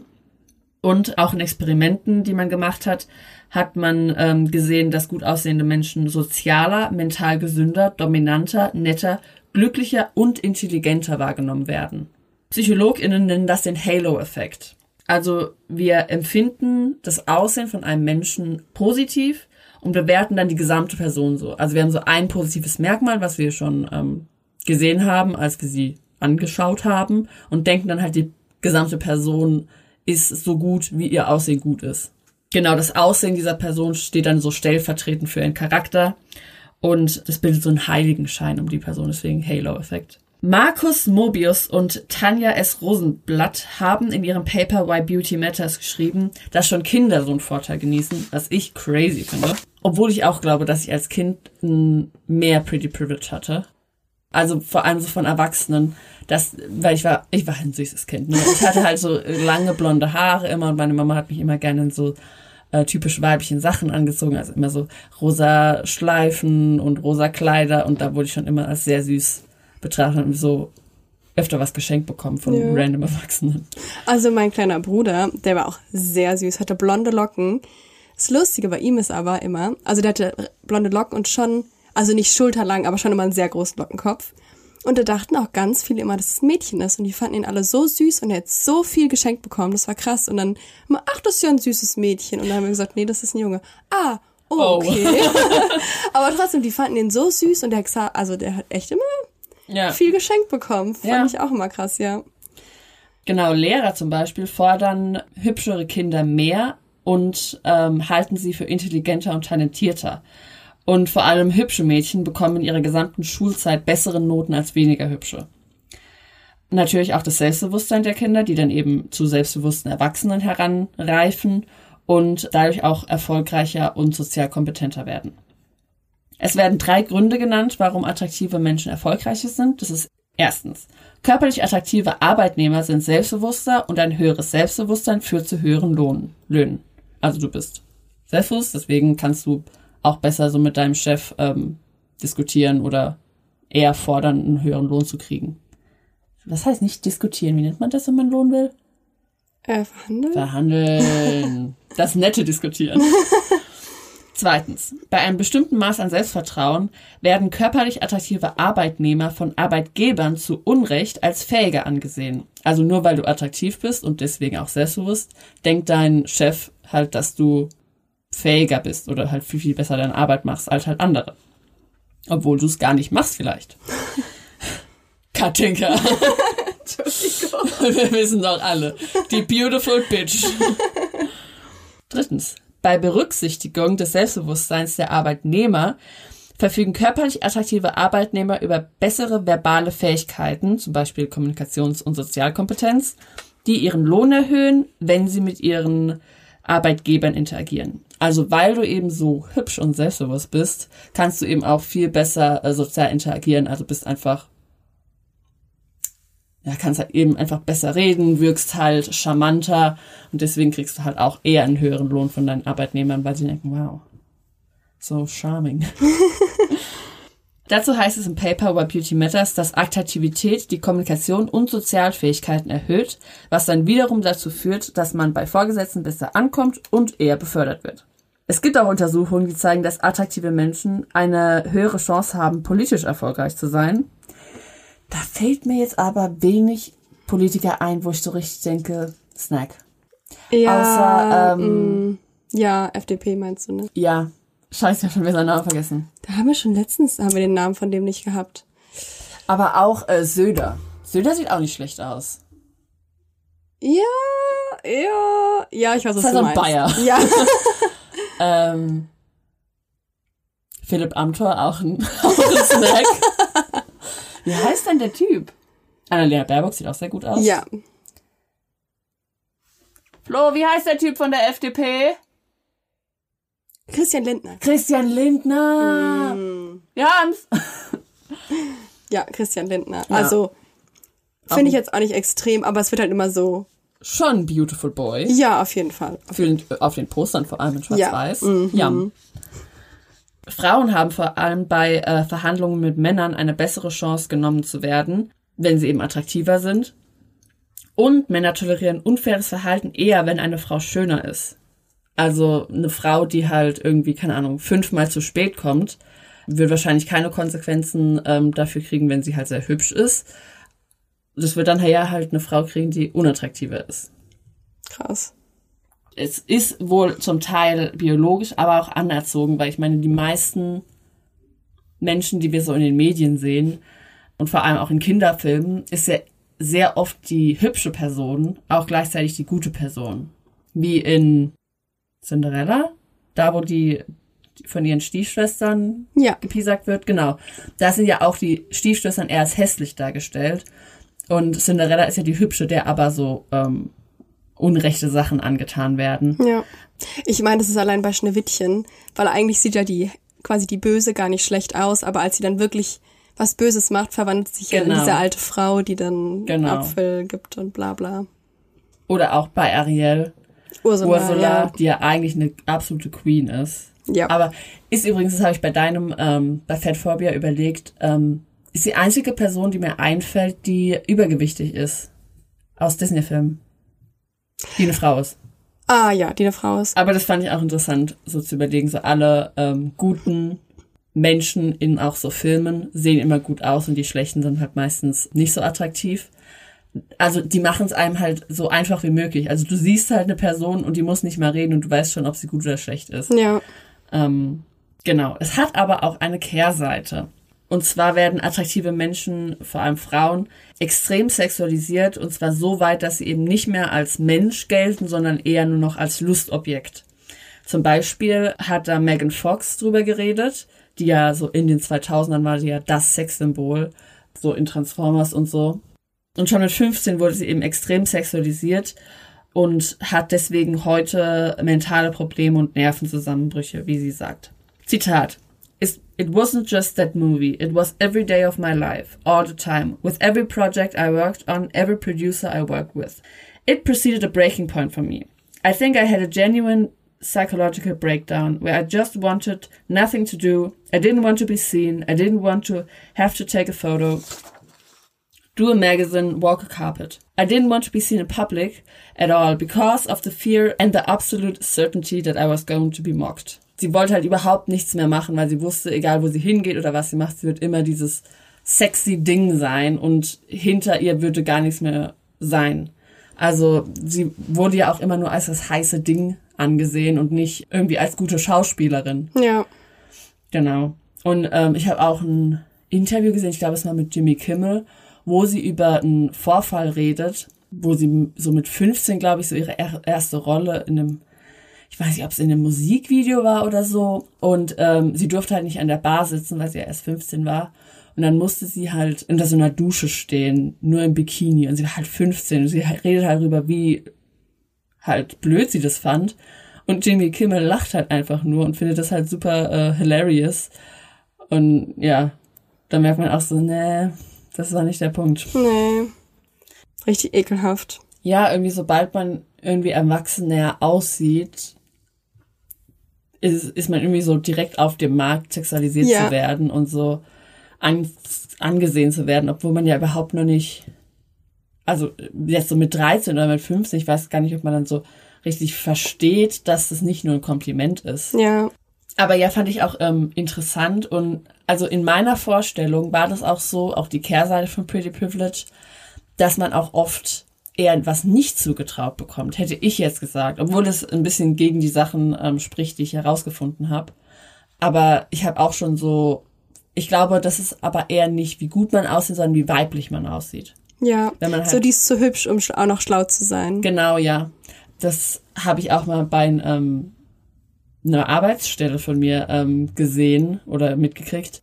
Ähm, da habe ich in einer Produktionsfirma gearbeitet, die halt ne, fürs Fernsehen Sachen gedreht hat. Und äh, da ging es halt um, um einen Beitrag und dann hat ein Mann gesagt, dass wir eine bestimmte Journalistin nicht nehmen sollten für den Beitrag, weil sie zu hübsch ist. Und weil ihr dann niemand zuhören würde. Und das war so mein erster Tag. Und ich habe halt gedacht, cool, die Medienwelt ist ein bisschen progressiver als jetzt, was weiß ich. Ist aber nicht so. Also ich war direkt so, ah, cool. Nice, Sexismus. Ich fühle mich so wohl. Oh Mann. Ja. Dann mache ich jetzt mit White Privilege weiter. Und erstmal mit einem Zitat. If you don't think white privilege exists, congrats, you're enjoying the benefits of it. Genau, und zwar White Privilege, also übersetzt weißes Privileg oder weißes Hauptprivileg, ist eben ein gesellschaftliches Privileg, das in einigen Gesellschaft ähm, halt weißen Menschen gegenüber nicht weißen Menschen zugutekommt. Insbesondere wenn die Menschen in gleichen sozialen, politischen oder wirtschaftlichen Umständen leben. Ähm, die Wurzeln von White Privilege liegen im europäischen Kolonialismus und Imperialismus und auch im Sklavenhandel.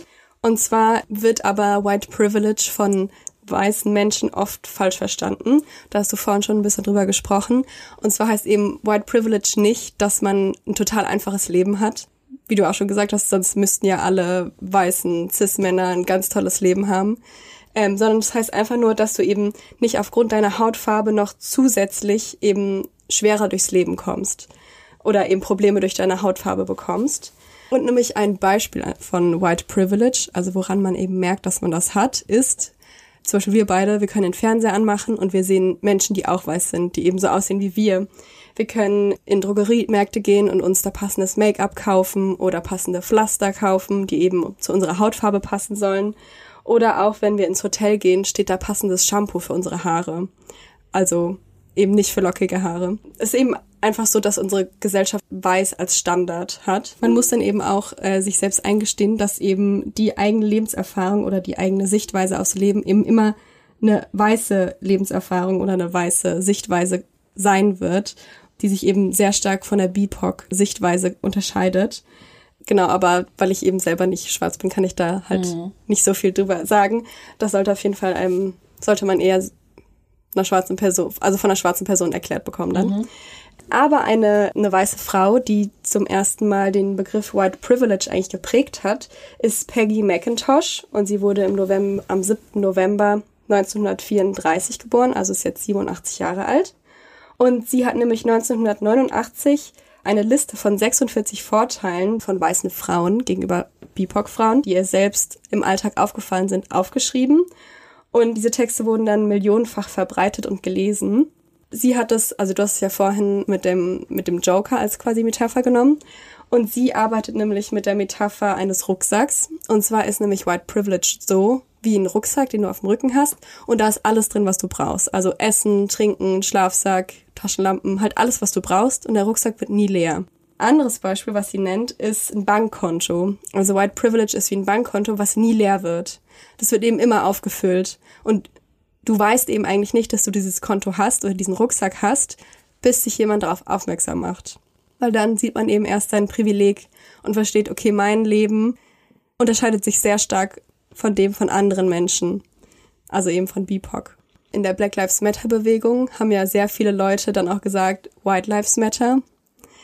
Und das Problem dabei ist ja, dass nie gesagt wurde, dass weiße Leben nicht mattern, sondern Mhm. Black Lives don't matter enough. Also die zählen Ja. einfach noch nicht genug. Die sind noch nicht auf einer Stufe mit weißen Leben. Es ist halt extrem rassistisch zu sagen, White Lives Matter, weil natürlich Ja. Sind hat weiß- niemand was anderes behauptet. ja, es hat nie mehr was anderes behauptet. Das Ding ist ja, White Privilege ist ja eigentlich nichts Schlechtes, wenn man es richtig einsetzt. Also wenn man sich eben für, wenn man auf Demos geht für Black Lives Matter oder eben den Leuten zuhört und sich dafür einsetzt und eben beispielsweise, wenn man mit seiner Familie unterwegs ist oder mit Verwandten was sagt, wenn was Rassistisches geäußert wird und keine BIPOC-Person im Raum ist, um eben selbst was zu sagen. Und das hat nämlich auch ähm, Peggy McIntosh gesagt, dass man eben seine, sein weißes Privileg nutzen soll, um dann Leuten, die dieses weiße Privileg nicht haben, zu unterstützen. Ja. Man kann ja nichts dagegen machen. Ja, Das ist ja einfach so. ja. Also wie du schon vorhin gesagt hast, Privilegien hat man eben dadurch, dass andere Gruppen unterdrückt werden, weil sonst kann man keine Privilegien haben. Und ich habe ein Produkt des Tages, oder eher gesagt zwei. Und zwar sind es zwei Netflix-Serien, die ich empfehlen wollen würde. Und zwar einmal Dear White People. Ich weiß nicht, ob du es schon Nee. Nee. Und zwar ist es nämlich eine Serie und da geht's um einen Radiosender, der auch Dear White People heißt.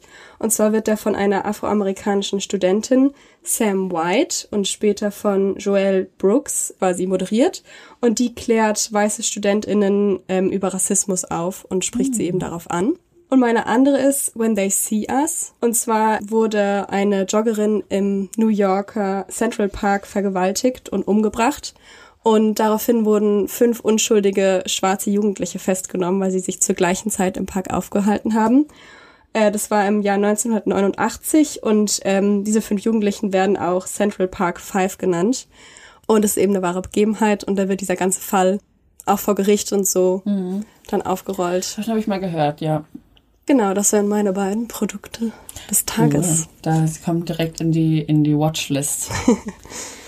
ich bin froh, dass du das Thema gemacht hast, weil es ist schon als, also wir reden ja in der ganzen Folge ähm, über Privilegien, die wir selbst haben Ja. oder auch ähm, Diskriminierungsarten, die uns nicht ähm, betreffen. Deswegen ist es sowieso so eine ähm, schwierige Folge, weil ähm, ja, es ist halt ein sensibles Thema. Auf jeden Fall. Und ich glaube, es ist einfach, das anzuerkennen, dass man es hat, ist, glaube ich, mal ein guter erster Schritt. Also ich finde es auch voll schwer, weil ich finde, wir da haben wir auch schon öfter drüber gesprochen, wir können halt als weiße Frauen nicht über Rassismus reden, Genau. weil wir davon nicht betroffen sind. Aber White Privilege ist eben etwas, wovon wir beide, also Ja. was wir eben beide einfach haben. Was wir beide genießen. Ja. Ja. Und dass man, ich fand es auch voll interessant, mir dazu Videos anzugucken, vor allen Dingen halt auch von weißen Menschen, die da Mhm. halt drüber ähm, sprechen, weil eigentlich weiß man ja schon irgendwie, dass man es hat, Ja. aber man denkt da halt nicht so aktiv drüber nach. Nee. Mm Ich finde es auch schon immer schwer bei so Jobbeschreibungen generell, wann man, wenn man ein Foto mitschicken soll. Ja. Weil ich finde, es hat viel mit Pretty Privilege zu, zu tun und auch mit White Privilege. Ja. Weil ich glaube, anhand schon allein von Fotos man halt schon aussortiert wird einfach. Genau. Aber genauso mit dem Nachnamen. Ja. Also das ist ja auch so ein krasses Ding, dass ich mir noch nie ähm, überlegt habe, wenn ich meinen Nachnamen irgendwo hingeschrieben habe, ob es jetzt eine Bewerbung ist oder auf der Wohnungssuche, muss ich mir halt nie Gedanken machen, dass es irgendwie ein Nachteil für mich sein kann. Und ich finde das sowieso, ich glaube, ich würde mich selbst ich würde mich nie als Rassismus frei sehen, weil ich glaube, durch mein Weißsein ähm, und dadurch, dass ich ja in einer weißen Umgebung und mit, mit den, den, der Gesellschaft, in der wir ja leben, ähm, aufgewachsen bin, ich glaube, so ein Bias oder so ein Vorurteil, das man unterbewusst hat, geht nie irgendwie ganz weg. Ja, auf jeden Fall. Ähm, genauso wie ich auch irgendwo sexistisch bin. Man muss es halt bemerken, dass man, wenn man so rassistische Gedanken hat, dass man sich halt darauf aufmerksam macht und dass es halt, dass man das halt dann umdenkt. Aber ja, dieser, dieser Gedanke, dass auch so viele Leute ja immer sagen, nein, äh, ich bin, ich kann nicht rassistisch sein oder ich sehe keine Farben, hm. ähm, was ja auch bei der Black Lives Matter so, so krass war, ist ja eigentlich genau das Falsche. Eigentlich sollten wir ja sagen, okay, wir haben irgendwelche Nachteile oder wir haben irgendwelche Vorurteile im Kopf und wir versuchen da aber irgendwie herauszukommen und dann halt Leuten zuzuhören oder auch ähm, das wahrzunehmen, dass es eben Unterschiede gibt und nicht sagen, na, da ich sehe da keine Unterschiede. Das ja. ist ja eigentlich genau das Falsche. Man sollte ja sagen, okay, es gibt Unterschiede und ich will darüber lernen. Ja, vor allen Dingen, wenn man eben sagt, man sieht keine Farben, dann verleugnet man ja quasi, dass es Rassismus gibt. Genau, das ist ähm, ja. Ja, deswegen ist es schon, also es ist halt wichtig, den Leuten dann, wenn man sein Privileg nutzt, um dann den Leuten eine Plattform zu bieten oder halt eine ja. Stimme zu geben, dass das total wichtig ist. Ein Privileg, was wir auch sehr oft überhaupt nicht als Privileg ansehen und was uns, glaube ich, sehr, sehr selten bewusst ist, ist, dass wir ähm, nicht behindert sind. Wir zwei. Ich rede jetzt über Ableism. Ähm, die Infos, die ich ähm, für mein Skript habe, habe ich größtenteils von der Interessenvertretung Selbstbestimmtes Leben in Deutschland. Da gibt es eine ganz tolle Broschüre, wer sich da informieren will. Auf Deutsch heißt es Ableismus fast das gleiche, und bezeichnet eine Diskriminierungspraxis gegenüber Menschen, denen körperlich und oder geistige Behinderungen und oder Einschränkungen zugeschrieben werden. Auf gesellschaftlicher Ebene werden soziale Ausgrenzungstendenzen und Vorurteile durch institutionalisierte Formen untermauert und gefestigt. Das war die Definition. Ich sage es ein bisschen einfacher. Also Ableismus bedeutet einfach, dass ein Mensch wegen seiner auch meist äußerlich ähm, sichtbaren Behinderung abgewertet wird. Ich habe auch lange überlegt, wie ich das jetzt genau sage, also was für Begrifflichkeiten ich benutze, weil ich auch, ich war mir gar nicht sicher, ob man Behinderung oder behindert noch sagt. Was hättest du da gesagt? Ja. Behindert. Ja. Also ich äh, habe auf myability.org ähm, mal nachgeschaut und sie sagen, dass der Begriff Behinderung generell okay ist oder ja gut ist, aber man sollte halt nicht sagen behinderte Menschen oder er ist behindert, sondern ein Mensch mit, mit Behinderung. Behinderung. Ja. Weil eben der Mensch keine Behinderung hat, sondern der Mensch wird einfach behindert durch eigentlich seine Umwelt. Ja. Ableismus gibt es wahrscheinlich schon immer. Ähm, zum Beispiel, früher hat man gedacht, dass, also ganz früher im Mittelalter, hat man gedacht, dass Personen, ähm, die eine Behinderung haben, von Gott irgendwie verstoßen wurden, äh, weil sie gesündigt haben oder dass, wenn Babys auf die Welt kommen mit Behinderung, haben sie die Behinderung, weil ihre Eltern schlechte Menschen waren oder man hat die auch irgendwie verstoßen und isoliert, weil man gedacht hat, die Behinderung ähm, sei ansteckend und der Person wäre irgendwie vom Teufel besessen oder von Dämonen.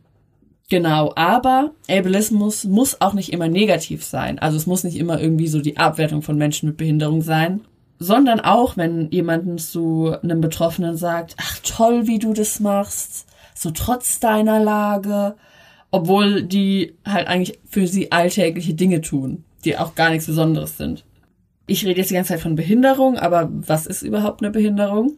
Da habe ich eine Definition von der WHO, die sagt, eine Behinderung umfasst alle gesellschaftlichen Strukturen, die beeinträchtigten Menschen Lebensmöglichkeiten nehmen und ihre Lebensqualität einschränken.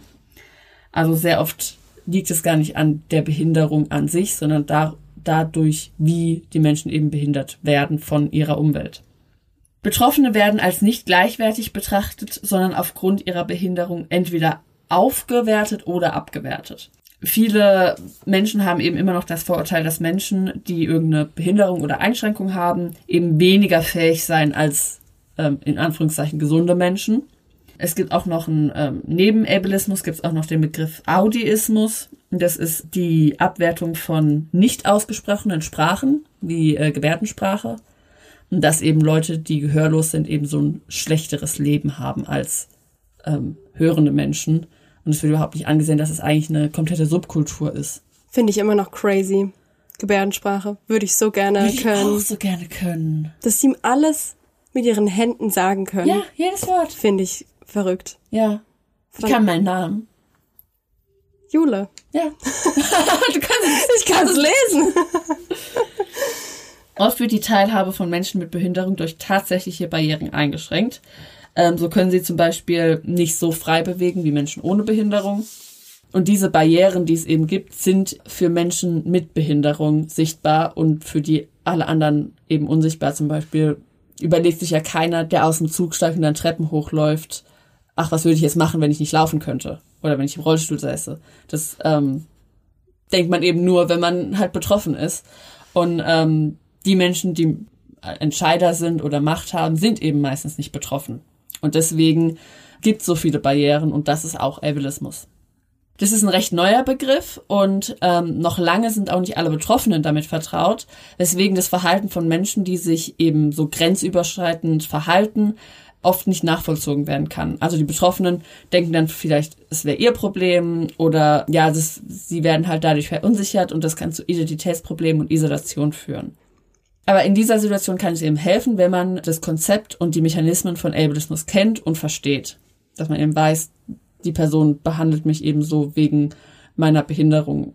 Und das hat nichts mit mir selbst zu tun oder ich habe nichts falsch gemacht. Im Gesundheitswesen werden Menschen mit Behinderung besonders oft mit Ableismus konfrontiert und das ist halt besonders frustrierend, weil die eben äh, meistens öfter mit ÄrztInnen irgendwie in Berührung sind oder öfter ÄrztInnen aufsuchen müssen. Und sie befinden sich halt auch in der Situation dann, in der sie halt Hilfe suchen und dann ist es halt noch schwieriger zu sagen, hey, wie du mich behandelst, ist gerade nicht okay, sondern sie sind ja irgendwie, sie wollen ja was von der Person, sage ich jetzt mal. Ähm, hier habe ich einen Bericht von Frau B. Sie war beim Arzt wegen einer Knochendichtemessung. Ein herbeigerufener Arzt und ihr Mann hat sie auf einen nicht höhenverstellbaren schmalen Untersuchungstisch aus ihrem Rollstuhl gehoben. Und äh, die MTA sagte dann zu ihr, machen Sie bloß das Gerät nicht kaputt. Bei solchen Leuten wie Ihnen sollte man solche Untersuchungen überhaupt nicht machen. What? Also allein der Satz oder die Bezeichnung Leute wie Ihnen Ja. ist halt. Die Folgen von dieser Behandlung schildert Frau B. dann so. Zitat, das hat mich zutiefst verletzt. Ein starkes Gefühl von Rassismus kam auf. Da ich mich in einer Liegeposition befand, in der ich mich weder bewegen noch sprechen konnte, fühlte ich mich hilflos dieser Person ausgesetzt. Als ich den Raum verlassen hatte, kam große Wut in mir auf. Sicher hat das Erlebnis auch dazu beigetragen, dass ich Ärzte so wenig wie möglich konsultiere und auf Untersuchungen, wenn es geht, verzichte oder eher eine ganzheitlich arbeitende Heilpraktikerin vertraue. Aber auch in anderen ähm, Bereichen, wie zum Beispiel in der Politik, werden Menschen mit Behinderungen ausgegrenzt, äh, sogar wenn es um ihre Rechte geht. Ja, dass sie überhaupt nicht irgendwie angehört werden. Ableismus passiert halt in jeder Situation, in denen Menschen ohne Behinderung auf Menschen mit Behinderung treffen. Ihnen wird ungefragt geholfen, sie werden für alltägliche Sachen gelobt, wie zum Beispiel einfach Treppen steigen. Ähm, die werden angestarrt oder man tuschelt über sie. Ich habe ja auch noch einen Erfahrungsbericht von einer Betroffene und der wurde einfach so gesagt, dass sie irgendwas nicht könnte. Und sie sagt, Zitat, ich frage mich, warum jemand anderes, in diesem Falle ein Bekannter, besser über mich Bescheid wissen sollte als ich selbst. Ich fühle mich bevormundet und fremdbestimmt. Innerlich wurde ich garstig. Ich habe mir gedacht, jetzt erst recht. Da bin ich dann hartnäckig und wollte mir dementsprechend nicht extra helfen lassen. Genau, viele Betroffene glauben eben, dass es äh, helfen würde, wenn das Konzept von Ableismus einfach bekannter wäre. Und viele fordern auch eine Reform von der Psychiatrie, wo auch ganz viel ableistisches Verhalten stattfindet. Also, dass eben ÄrztInnen psychisch kranken Menschen überhaupt nichts mehr zutrauen und sie überhaupt nicht, äh, gar nicht ernst nehmen. Also ihre Würde wird halt komplett von ihnen genommen. Zudem gibt es auch noch Empowerment-Trainings, die Betroffene belegen können, die dann ihr Selbstbewusstsein stärken und sie besser auf Diskriminierung vorbereiten, damit sie halt auch mal kontern können. Rebecca Maskost, eine Journalistin, Fachautorin und Behindertenaktivistin, befasst sich auch sehr stark mit dem Thema und sagt, Zitat, Ableism ist die Beurteilung von Körper und Geist anhand von Fähigkeiten. Die Bewertung eines Menschen entscheidet sich dabei danach, was er oder sie kann oder nicht kann. Der Mensch wird reduziert und gemessen an seiner körperlichen oder geistigen Verfassung. Sie bestimmt ihn als ganzen Menschen, macht ihn aus. In diesem Denken tun behinderte Menschen dann zum Beispiel immer etwas nur trotz oder wegen einer Behinderung. Also sie können etwas eben einfach nur immer in Zusammenhang mit ihrer Behinderung. Genau, das ist meine Recherche. Ich kann da nur empfehlen, ähm, sich mal die Broschüre von der Interessenvertretung Selbstbestimmtes Leben in Deutschland anzugucken, die heißt Ableismus erkennen und begegnen. Da waren sehr viele Beispiele auch gezeigt und ja, die hatten auch eine ganz interessante Illustration ganz vorne. Also vielleicht ist es, ich fand das irgendwie voll mindblowing, wahrscheinlich ist es gar nicht. Aber da war so eine Frau auf einem Rollstuhl, die gemalt wurde von jemandem. Man hat halt gesehen auf, das, auf die Leinwand und da war halt nur ein Rollstuhl und sie war nicht dabei. Das fand ich so interessant, dass man eben immer nur die Behinderung sieht und nicht den Ja. Menschen dahinter. Finde ich auch voll interessant. Vor allen Dingen, weil man, da wie du schon gesagt hast, noch weniger drüber nachdenkt als jetzt irgendwie über White Privilege. Ja, Und ich fand es voll interessant, weil nämlich im Buch von Rebecca Endler, da hat sie auch ein Kapitel über diesen Feel-Good-Moment. Das sind immer so Videos, wo dann beispielsweise Babys irgendwie zum ersten Mal eine Brille aufziehen oder ein Hörgerät anzie- anbekommen und zum ersten Mal die Stimmen von ihren Eltern hören. Und dass halt Leute sich das so gerne angucken, weil es dann wie so wieder repariert wurde irgendwie. Also Ja. weil das Baby dann wieder irgendwie funktioniert, wie es funktionieren sollte irgendwie. Ja. Und dass halt Leute, die halt keine Behinderung haben, sich das so gerne angucken, weil sie dann das Gefühl haben, ah, jetzt, jetzt geht's dem Kind, kind ja wieder Ja. gut. Als müsste man sie halt erst quasi reparieren, damit sie dann ko- vollkommen sind Ja. irgendwie, obwohl sie ja auch, wenn sie nichts hören können, genauso gesund sind. ja. Das, Und ja, das ist ja auch oft in so Filmen oder in Medien generell, werden sie sowieso extrem unterrepräsentiert, also ähm, Menschen mit Behinderung. Und ganz oft ist es dann so, wenn irgendwie ein Mensch mit Behinderung da ist, ist es am ist das Happy End dann, dass er irgendwie geheilt wurde. So äh, die Frau im Rollstuhl konnte auf einmal wieder gehen, so ja, und dann ist ihr Leben toll und das ist halt einfach nicht ja Kacke Ja. für für Menschen, die halt wissen so ja gut, aber ich werde halt nie wieder laufen können, aber sie sind ja trotzdem genauso viel wert. Oder auch der der Fakt, dass eben wenn Menschen mit Behinderung dargestellt werden in Filmen oder Serien, dass sie auch ganz oft von eben able-bodied Personen gespielt werden. Da gab es doch diesen Film, äh, nee, die Serie von Sia, von dieser Sängerin. Ein, oh, ich kenne mich ganz schlecht aus. Ich habe das, hab da nur ein Video drüber gesehen. Die hat einen Film gemacht über, ich glaube, ein autistisches Mädchen. ah, davon habe ich auch gehört und hat kein autistisches Mädchen genommen, sondern eine Schauspielerin, die dann Ja. das Und gespielt hat. Hat das auch ganz schlimm dann dargestellt. Also ganz viele mit Autismus haben sich da auch ganz schlecht repräsentiert, re, repräsentiert gefühlt. Ja. Ja, das ist doch auch die Serie, da haben, da haben wir auch mal drüber gesprochen. Ich weiß Music nicht. heißt der Film. Entschuldigung, Ah, der Film ja. heißt Music. Ah, okay. Ähm, dieses Spek Spektrum? Spektrum? Spektre? Im Spektrum? Liebe im Spektrum. Liebe im Spektrum, genau. Ähm, da haben wir auch mal drüber gesprochen, weil, also da geht es halt darum, dass auch Leute, die Autismus haben, dann, ähm, das ist wie so eine Dating-Serie eigentlich für Leute mit Autismus. Und dass da aber auch sich super viele, weil eigentlich fanden wir die beide so sehr schön gemacht. Und da gab es aber auch ja super viel Kritik von ähm, Menschen mit Autismus, weil eben niemand an der Produktion dabei war und quasi Leute mit Autismus so als so total niedlich und so schon irgendwie auch bloßgestellt wurden in der Sendung. Also, Ja. dass sie halt gar nicht richtig mit einbezogen wurden in diesen Prozess des Machens. Ja, genauso ja auch bei ähm, beim dass so psychisch kranke Menschen oder auch so die Psychiatrie so als Horror gesehen wird und auch ganz oft in in Horrorfilmen oder in in, in Serien wie zum Beispiel American Horror Story jetzt auch, Ja. auch eins in der Psychiatrie. Das ist dann das ist halt auch ganz ja richtig verletzend, dass so Leute halt als so Monster und nicht bei Sinnen und verrückt angesehen werden. Ja. Was ich noch mal einwerfen wollte zwischendurch. Und zwar im Buch von Florence Given. Women Don't Owe You Pretty heißt's. Ja. da hat sie hinten ein Kapitel komplett für Privilegien.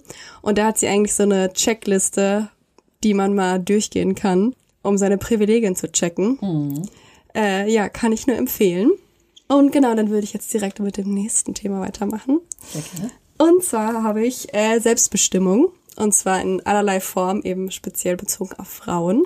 Weißt du, ab wann Frauen wählen durften? Nein. Nein? Nein. Ungefähr? Nein. Ähm, es war 1919. Ich hätte es jetzt auch nicht sagen können. Naja, egal. 1919 durften Frauen in Deutschland erstmals wählen. Ich sage dir jetzt so ein paar Daten, ab wann, welche, ab wann Frauen in Deutschland was machen durften. Ab 1958, also erst seit 63 Jahren, trat in der Bundesrepublik Deutschland das Gesetz über die Gleichberechtigung von Mann und Frau in Kraft. Erst seit 63 Jahren. Und ab 1968 waren Frauen dann auch berechtigt, ein eigenes Konto zu eröffnen und über ihr eigenes Geld zu bestimmen.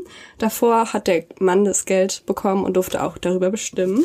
Im gleichen Jahr, ab dem 1. Juli 1958, konnte auch die Frau ohne die Zustimmung von Mann selbst einen Beruf ausüben. Davor durfte der Mann ohne die Zustimmung der Frau auch ihren Beruf kündigen. Im bürgerlichen Gesetzbuch stand, wollte eine Frau arbeiten, musste das ihr Ehemann erlauben. Und jetzt ein kurzer Fun Fact. Und zwar in Bayern mussten Lehrerinnen zölibatär leben, wie ein Priester, durften also nicht heiraten und keine Kinder bekommen. Was? Weil sie sollten nämlich entweder, sollten sie sich voll und ganz auf die Erziehung von fremden Kindern fokussieren oder Erziehung der eigenen Kinder. Was für ein Quatsch. Was? Das ist wie wenn, wenn Automechaniker kein Auto haben dürften. Ja. Macht Sinn. Ja, auf jeden Fall. Ja, fand ich lustig. Bis 1977 durften Frauen in Westdeutschland nur dann berufstätig sein, wenn es mit ihren Pflichten in der Ehe und im Haushalt, also der Familie, vereinbar zu vereinbaren war. Ja, und wer entscheidet das? Na, der Mann. Ah, ja klar. Wie, wie konnte ich nur darauf kommen, das in Frage zu stellen? Also die Aufgabe, halt eben den Haushalt und die Kindererziehung zu führen, lag halt immer noch, also wurde klar der Frau zugeordnet. Damals natürlich noch stärker als heute. Erst 1977 trat das erste Gesetz zur Reform des Ehe- und Familienrechts in Kraft.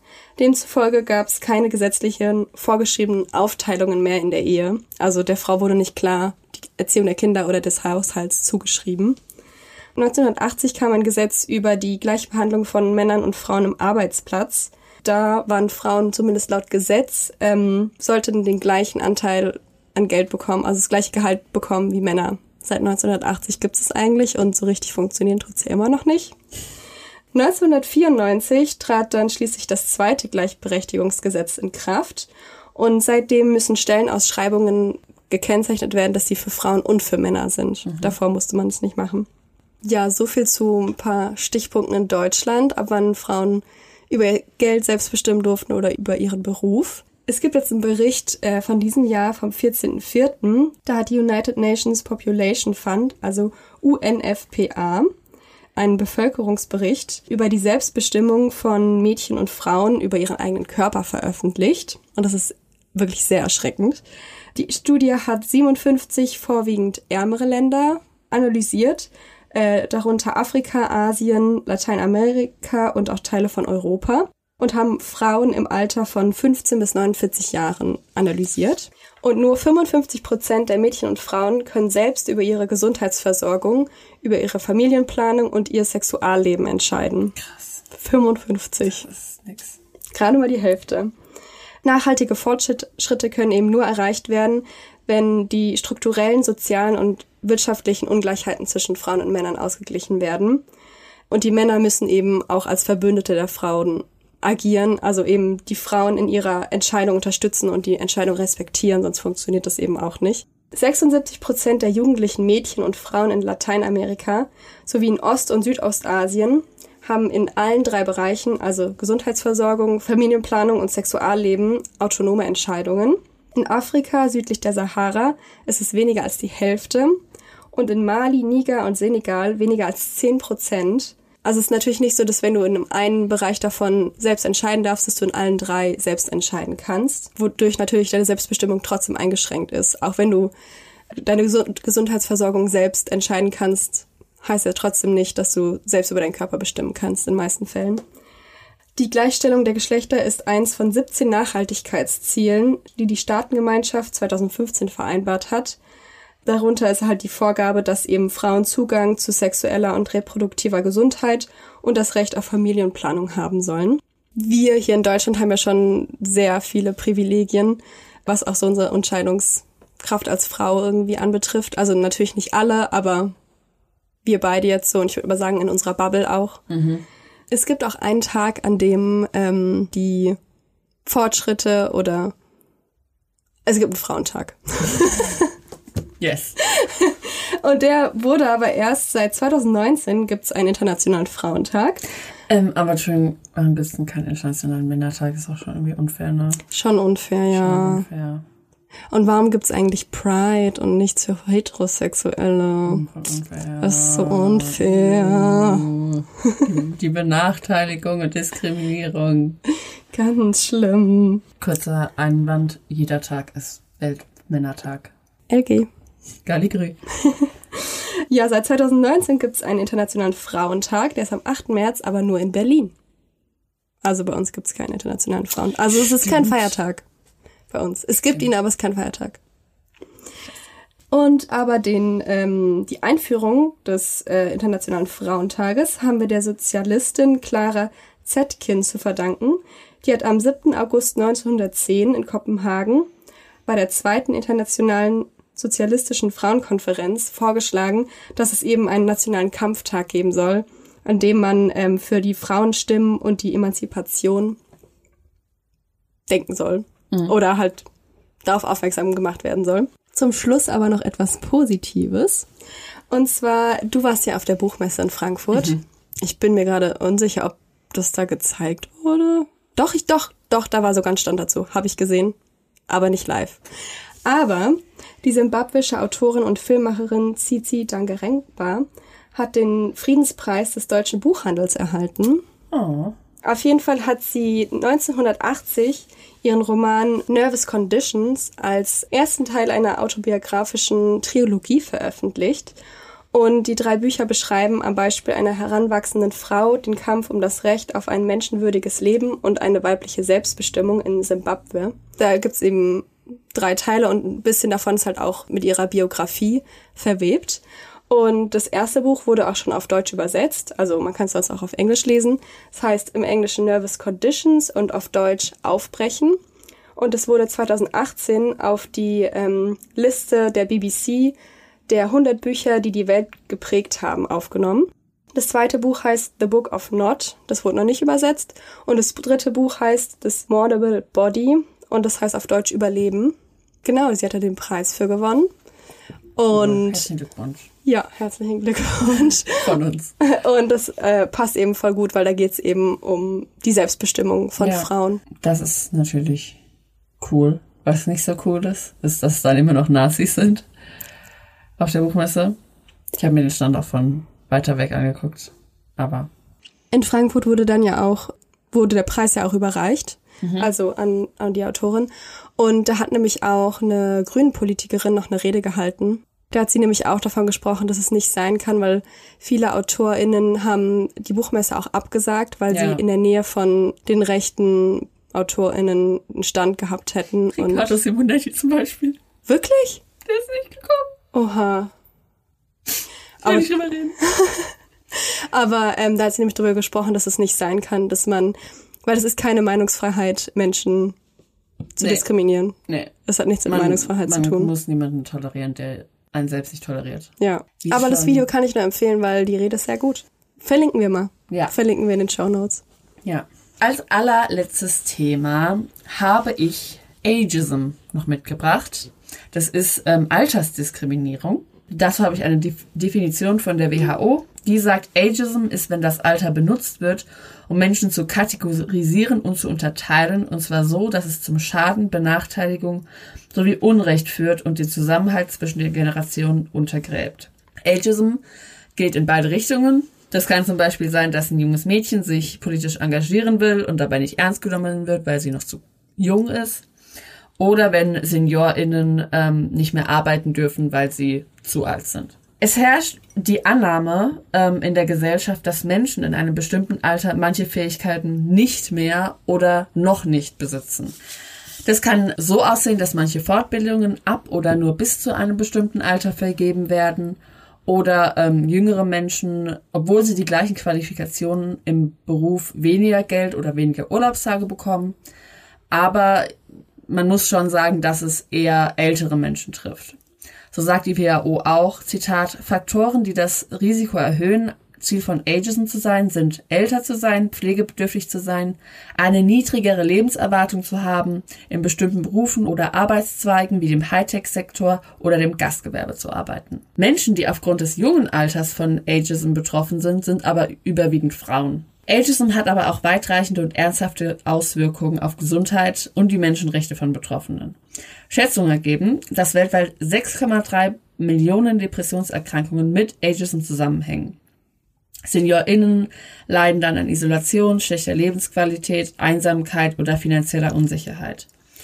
Ganz oft werden sie auch von ÄrztInnen nicht ernst genommen und unzureichend untersucht, weil einfach alle körperlichen Beschwerden immer auf ihr Alter ähm, geschoben werden. Und sie fühlen sich unerwünscht und hilflos. Studien zeigen auch, dass das Alter darüber entscheidet, wer bestimmte medizinische Versorgung kriegt und wer nicht. In einer anderen Studie, in der fünf verschiedene Kliniken in den USA untersucht wurden, zeigte sich auch, dass das Alter ein entscheidender Faktor war, dafür war, wie die Patienten behandelt wurden. Zitat, mit zunehmendem Alter der Betroffenen verwertet das medizinische Personal eher die Unterstützung durch Beatmung, Beatmungsgeräte, Operationen und Dialyse. Also einfach nur weil sie älter sind, bekommen sie halt nicht die gleiche Behandlung. Und das war besonders schlimm auch während Corona. Da wurden ältere Menschen extrem benachteiligt, weil das Alter entschieden hat, ob man lebensrettende Maßnahmen bekommt oder nicht. Außerdem gab es auch in einigen Ländern andere Lockdown-Maßnahmen für ältere Menschen. Das ist halt nicht fair, weil das chronologische Alter nur moderat oder also nur wenig mit äh, dem biologischen Alter und Prognosen zusammenhängt. Altern ist generell ein extrem individueller Prozess, also jeder altert anders man kann halt nicht ähm, anhand des Alters sagen, welche Fähigkeiten oder Kenntnisse eine Person hat. Und halt eine komplette Altersgruppe äh, einfach so als hilfsbedürftig und nicht lebensfähig darzustellen, trifft halt nicht zu. Generell muss man sagen, dass Altersdiskriminierung in Deutschland verboten ist. Und zwar durch das Allgemeine Gleichbehandlungsgesetz, auch AGG genannt. Da heißt es, dass aufgrund eines Lebensalters benachteiligte Personen Ansprüche auf Beseitigung, Unterlassung und Schadensersatz oder Schmerzensgeld zusteht. Aber das wissen eben viele nicht, weswegen es halt auch wichtig ist, dass man das Konzept des Ageism kennt und dass es, ja, es darf nicht sein. ähm, halt in bestimmten Berufsfeldern ab einer bestimmten Alter einfach überhaupt keine älteren Personen mehr genommen werden. Und das ist halt ganz besonders in Medien so auch SchauspielerInnen hm haben halt auch viel schwerer Rollen zu finden, wenn sie älter sind, weil eben die ähm, Repräsentation immer halt jung, hübsch, dünn und weiß, wie wir es ja schon gesagt haben, ist. Und da fallen ältere Menschen halt raus. Ja. Ich finde, so abschließend kann man wirklich sagen, dass man sich mit seinen Privilegien auf jeden Fall mal auseinandersetzen sollte. Genau. Und über sie lernen sollte, damit man auch weiß, welche man hat und wie man sie für gute Zwecke einsetzen kann. Genau. Es ist nichts, worüber man sich irgendwie schämen muss oder sich schlecht fühlen muss. Aber es ist halt ähm, schon wichtig zu sehen, welche Privilegien man hat und wie man diese auch einsetzt. Und auch zu sehen, dass manche Menschen eben nicht die gleichen Privilegien haben und man sich so vielleicht ein bisschen besser versteht. Ja. Gegenseitig. Ähm, man sollte sich auf jeden Fall trauen zu sagen, wenn jemand etwas Falsches gesagt hat. Oder grenzübergreifend sich verhalten hat. Genau, und da sollte man sich äh, nicht zurückhalten, wenn man verletzt wurde. Genau. Habt keine Angst, dass Leute denken, dass ihr zu schwierig seid. Bleibt, Bleibt schwierig. It is no longer acceptable to discuss women's rights as separate from human rights. This has to stop. We cannot all succeed when half of us are held back. It is time to break the silence.